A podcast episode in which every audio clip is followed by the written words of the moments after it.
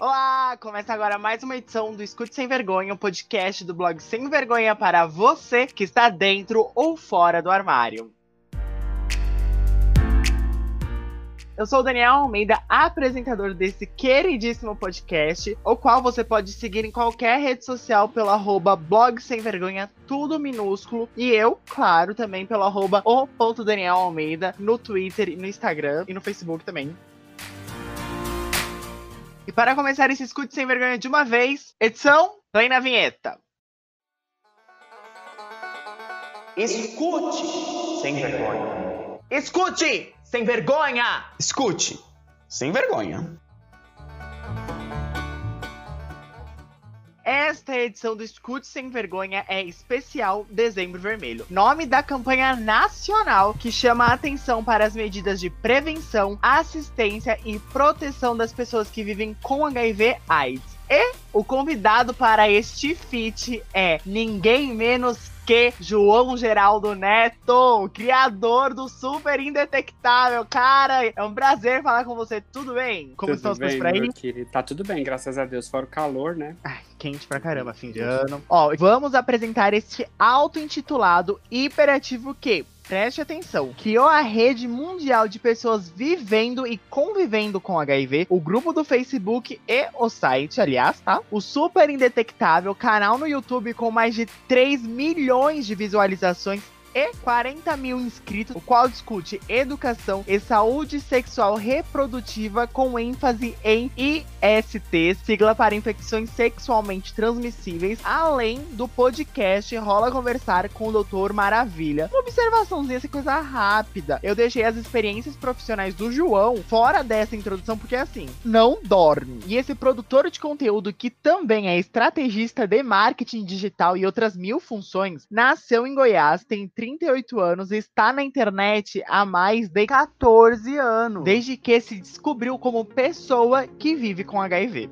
Vamos lá. É, eu quero saber o que você fez para canalizar o impacto trazido pelo diagnóstico de HIV positivo para projetos. Como você canalizou? Bem, quando eu descobri o HIV, né, quando eu tive o diagnóstico do HIV, eu me vi muito assustado, né, muito assustado. E já na, na época que eu descobri isso, há 14 anos atrás, a gente já buscava informações na internet, né, e, só que num outro universo de internet, né. Então o que acontece é que eu fui para o YouTube, porque eu tenho TDAH e eu tenho um pouco pouco de dificuldade de ler textos longos. Então o que eu fiz foi procurar no YouTube, que é o que eu tenho facilidade para entender. E, só que eu não achei ninguém falando do próprio HIV no YouTube, sabe? O que eu vi era gente de fora, estrangeiros em outra língua, ou se português, português de Portugal. Então eu fiquei pensando, gente, mas por que, que não tem ninguém falando sobre isso? Né? E não demorou muito para eu entender que era a questão do preconceito, o medo do preconceito que as pessoas tinham, né? De manter um, um canal para falar sobre isso era algo complicado. E aí eu vi que podia ser positivo, tanto para mim, para eu falar falar sobre isso, quanto para as pessoas que está, poderiam estar procurando pela mesma coisa. Uhum. E quando eu coloquei o primeiro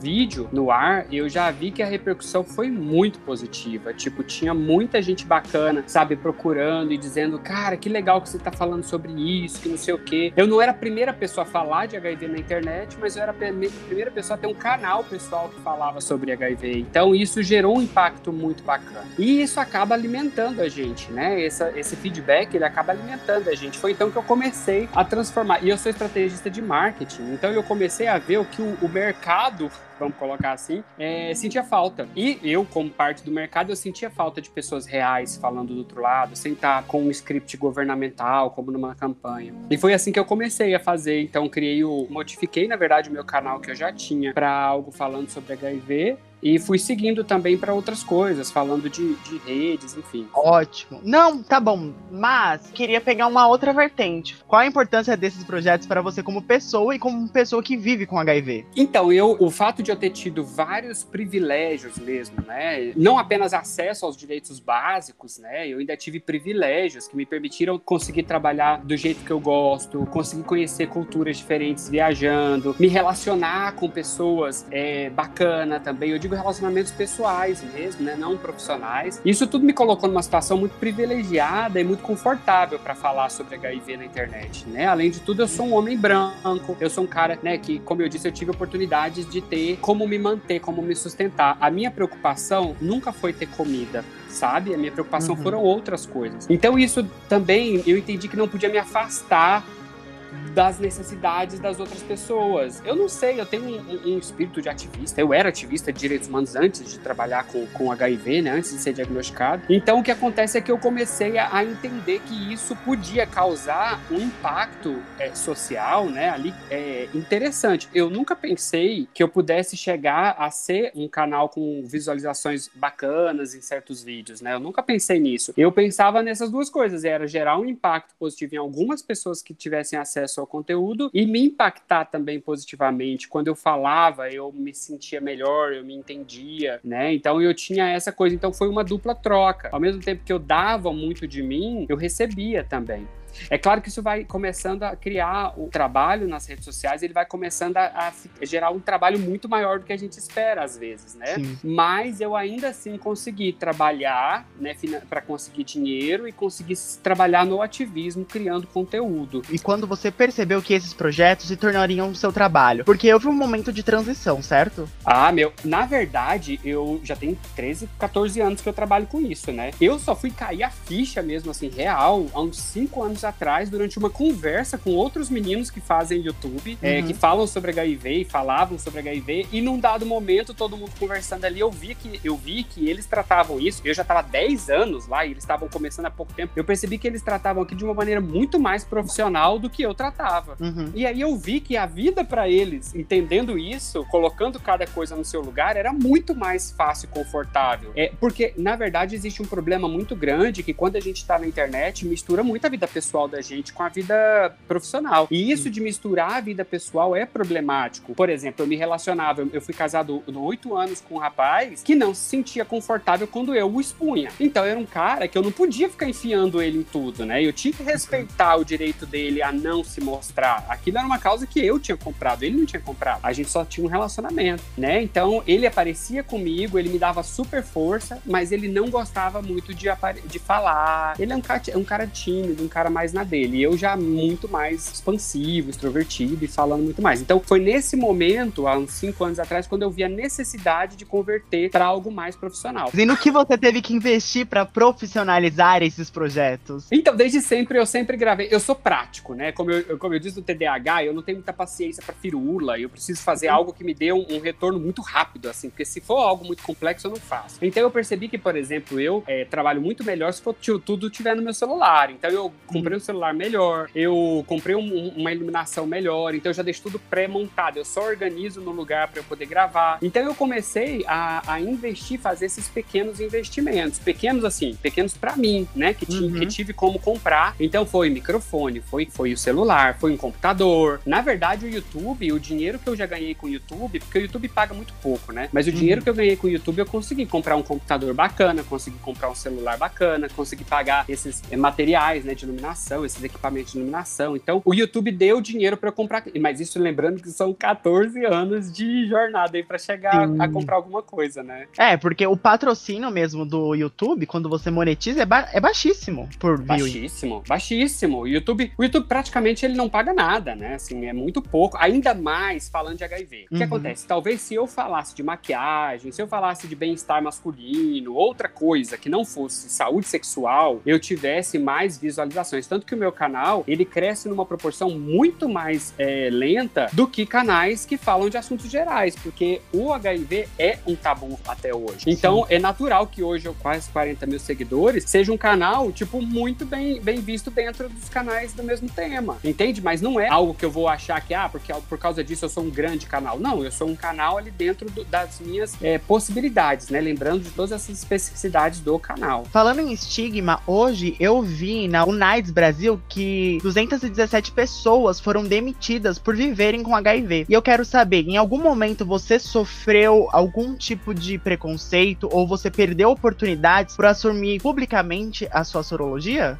Não. Como eu disse, eu tô numa situação muito privilegiada, Uhum. né? Eu, eu acabei encontrando caminhos, e mesmo com o apoio né, que eu tive, eu consegui traçar caminhos que me levavam a não ter esse tipo de problema. Teve também a questão de eu sempre falar para todo mundo. Então, assim, o fato de todo mundo já saber, quem se aproxima de mim já sabe que eu vivo com HIV. E mesmo as pessoas, mesmo a empresa, eu trabalhei num site de internet, numa empresa de internet, quando eu descobri o HIV, eu tava lá há uns três anos, mas foi uma, uma equipe que me acolheu, assim, absurdo. Mas é porque, na verdade, eram pessoas também muito orientadas, privilegiadas, né? Então, eles acabaram me, me ajudando, me dando um apoio muito importante naquele momento. Na minha situação, o HIV nunca me atrapalhou, né? Eu trabalhei no Ministério da Saúde também, né, com, com, com HIV, então eu sempre tive a oportunidade de trabalhar com isso. E agora trabalho com saúde sexual, já tem alguns anos, então também está relacionado. Preconceito nessa área com a pessoa que vive com HIV é um pouco menor, né? Eu tô falando Uhum. com pessoas que já têm um, um grau de instrução maior. É um nicho que procura esse tipo de informação. Exato, quando eles estão abertos a falar sobre isso, eles já, já, já estão disponíveis para ouvir e encarar de frente aquilo. Né? Pode ser que algumas pessoas assustam, mas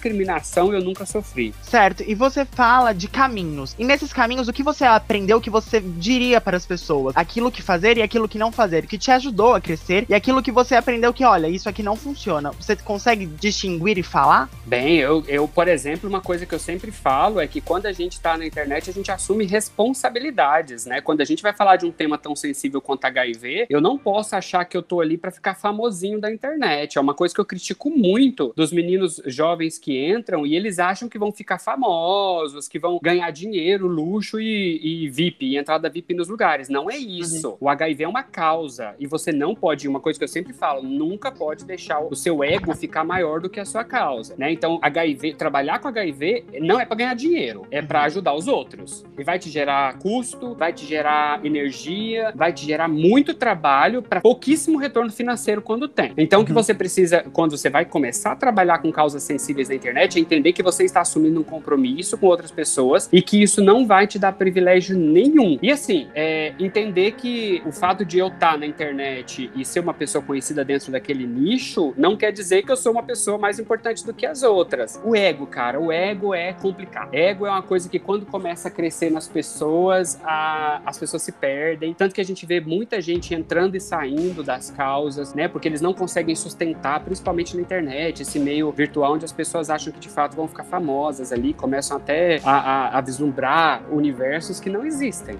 Então, o segredo é você ter um foco, sustentar o seu foco e não deixar o ego subir a cabeça, né? Você tá ali por uma causa e não pra virar um influenciador digital que um dia vai viver de patrocínio. Exatamente. Eu nem gosto muito dessa ideia de influenciador digital, apesar de, de, de entender que de fato existe, né? As pessoas, muitos que estão na internet são influenciadores digitais, é porque, na verdade, o influenciador, ele acabou tendo um, um sentido pejorativo, porque quando você vai olhar influenciador digital, você olha Carlinhos Maia, que pra mim é um péssimo exemplo para o movimento LGBT, sabe? Para todas as lutas sociais, o Carlinhos Maia é um péssimo exemplo. Então, Uhum. assim, ele é o influenciador digital. Eu não quero ser colocado no mesmo, na mesma linha que ele. Ah, mas João, então quer dizer que você tá querendo se comparar com um cara que tem milhões de seguidores? Não, eu tô dizendo no termo de influenciar. Eu considero que o assunto que eu trato hoje é muito mais importante do que o que ele trata. Cada um no seu espaço também, sabe? Eu acho assim, existem temas que são divertidos e é isso. Mas é o que eu falo, não estraga, não, não prejudica o nosso ativismo. Porque enquanto tem gente que tá ali trabalhando para fazer os outros rirem, tem gente que tá trabalhando para não deixar a gente morrer. Então é muito importante também. E eu acho que essas pessoas que fazem rir não podem prejudicar quem tá tentando salvar a vida, entende? Todo Sim. mundo que tá ali, se tem um viado que tá na internet falando hoje e podendo falar que é viado, é porque teve uma pá de gente atrás ali dele que levou porrada, que levou tiro.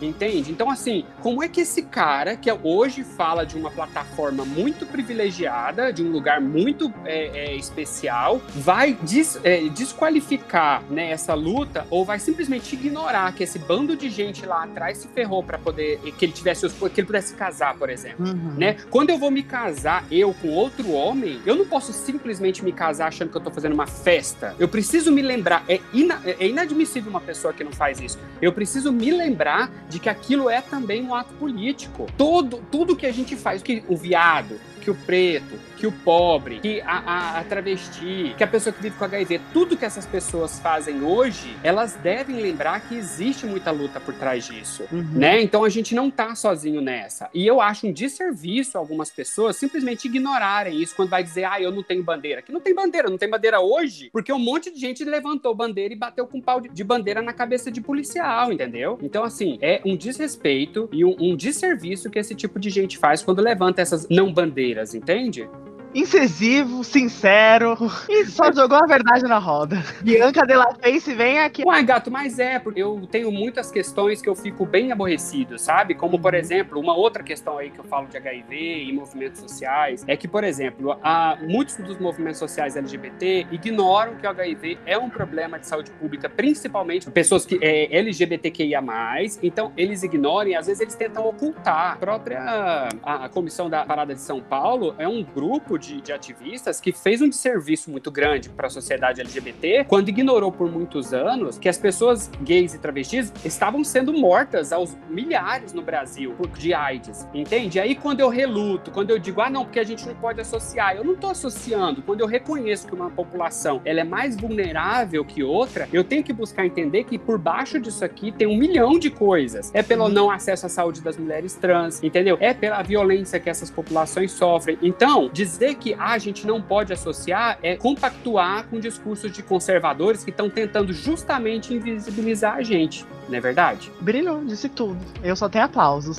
Bom, por último, é assim, é bem rapidinho mesmo. Eu queria que você citasse três LGBTs que inspiram você que você acha que os meus ouvintes deveriam conhecer. Nossa, três LGBTs? É, para mim, um dos que eu mais gosto, assim, é o Vinícius Borges, Doutor Maravilha, que é um médico infectologista, muito amigo, querido, que tá na luta contra o HIV, mesmo sem viver com HIV. É esse que entendeu que a pauta é de todo mundo. É um cara brilhante, que tá com um trabalho muito legal nas redes sociais então, o Vinícius Borges, que é do Doutor Maravilha. A outra pessoa que eu gosto muito. Aliás, você é... tem um podcast no Rola Conversar? Temos! A gente é amigo. Ele é um maravilhoso. Rola Conversar foi um projeto que a gente fez junto, que foi um encontro muito gostoso, que nós dois estamos trabalhando feito loucos e o projeto colocou a gente juntos, cara. E foi uma delícia conversar com ele, porque a gente realmente se gosta e a gente realmente tá junto nessa luta, saca? Então ficou muito bacana. A outra pessoa que eu gosto muito, que eu acho um puta exemplo assim, a Glória Groove, a cantora cantora Glória Groove, que eu acho demais, que ela representa várias pautas, assim. E a outra pessoa que, assim, apesar de não ter claramente dito que é LGBTQIA, mas ela já fez várias defesas e eu acho que a Isa, a cantora Isa, é maravilhosa. Eu acho que ela levanta muitas pautas importantes também. A questão da raça, a questão da mulher, a questão do feminismo. Então eu acho que são essas três figuras que eu acho fabulosas: o Vinícius Borges, Doutor Maravilha, a Glória Groove e a Isa, cantora. Perfeito, João Geraldo Neto, com dois T. Quem quiser acompanhar e conhecer mais seu trabalho, acesse e procura por qual nome ou. Então, eu tô nas redes sociais, nos meus perfis pessoais, João Geraldo Neto, com dois T's né? É, nas redes sociais no geral, arroba netinhos na maioria das redes sociais, e o Super Indetectável no YouTube, né? Que é só buscar lá, estamos lá trabalhando muito para gerar um conteúdo de muito boa qualidade para todo mundo que estiver procurando e, e que entender a importância de falar sobre sexo de uma maneira bem natural e tranquila, né? Certo, e tem vídeo novo no canal todo? E a vídeo novo. Aí, gato, essa época agora é difícil, assim, mas tem vídeo novo toda semana. Eu tô tentando colocar vídeos novos toda semana e falando de tudo. E a gente às vezes fala de política porque é impossível a gente não falar de política, porque somos seres políticos, nossos corpos são políticos e as nossas causas todas são políticas. É Dito isso. isso, não esquece de ir lá no blog Sem Vergonha que tem uma matéria completinha sobre o autoteste de HIV que é disponibilizado de graça pelo SUS em 14 cidades brasileiras. Eu sou o Daniel Almeida, arroba o ponto Daniel Almeida nas redes sociais. O blog Sem Vergonha é arroba blog Sem Vergonha, tudo junto, minúsculo. Caso queira, também pode escrever para e-mail do blog sem vergonha, arroba gmail.com. finalzinho cansa, né? Beijos, um beijo, bom final de ano, querido. boa semana pra você. Beijo, meu sem vergonha. Eu falo com você na próxima segunda-feira. E fique atento, hein? Talvez a gente possa conversar antes. Beijos.